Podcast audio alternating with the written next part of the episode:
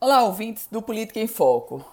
Eis que o deputado federal Walter Alves, presidente estadual do MDB, admite o que todos já sabíamos. O MDB de Walter Alves está conversando com o PT de Fátima Bezerra. Aliás, não é só o MDB de Walter Alves, não. O MDB de Henrique Alves também está conversando com o PT de Fátima Bezerra.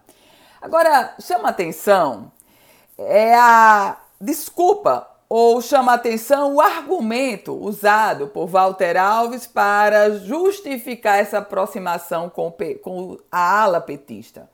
O deputado Walter disse que essa aproximação ocorreu desde o momento em que o PT ficou ao lado do MDB para defender a candidatura de Baleia Rossi a presidente da Câmara dos Deputados.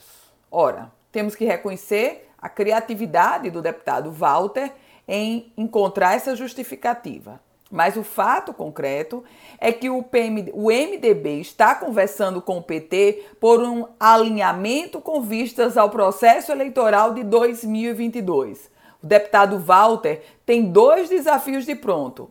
Um, tentar ele se reeleger para a Câmara dos Deputados. O outro desafio, encontrar um posto, encontrar uma cadeira, encontrar um cargo com viabilidade de eleição para o pai dele, Garibaldi Alves Filho, que foi derrotado no processo eleitoral passado quando tentava continuar no cargo de senador da República. Correndo por fora, um outro Alves, o Henrique Alves, que está distante de Walter Alves, mas quer uma cadeirinha também na Câmara dos Deputados.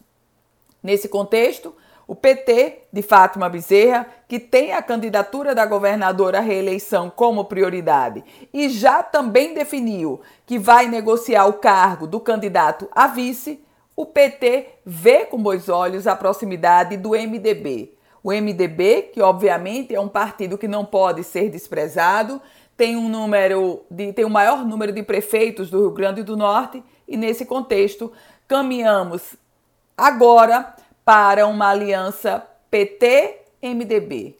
Claro, em política tudo pode mudar. Esse é o cenário do momento. Eu volto com outras informações aqui no Política em Foco com Ana Ruth Dantas.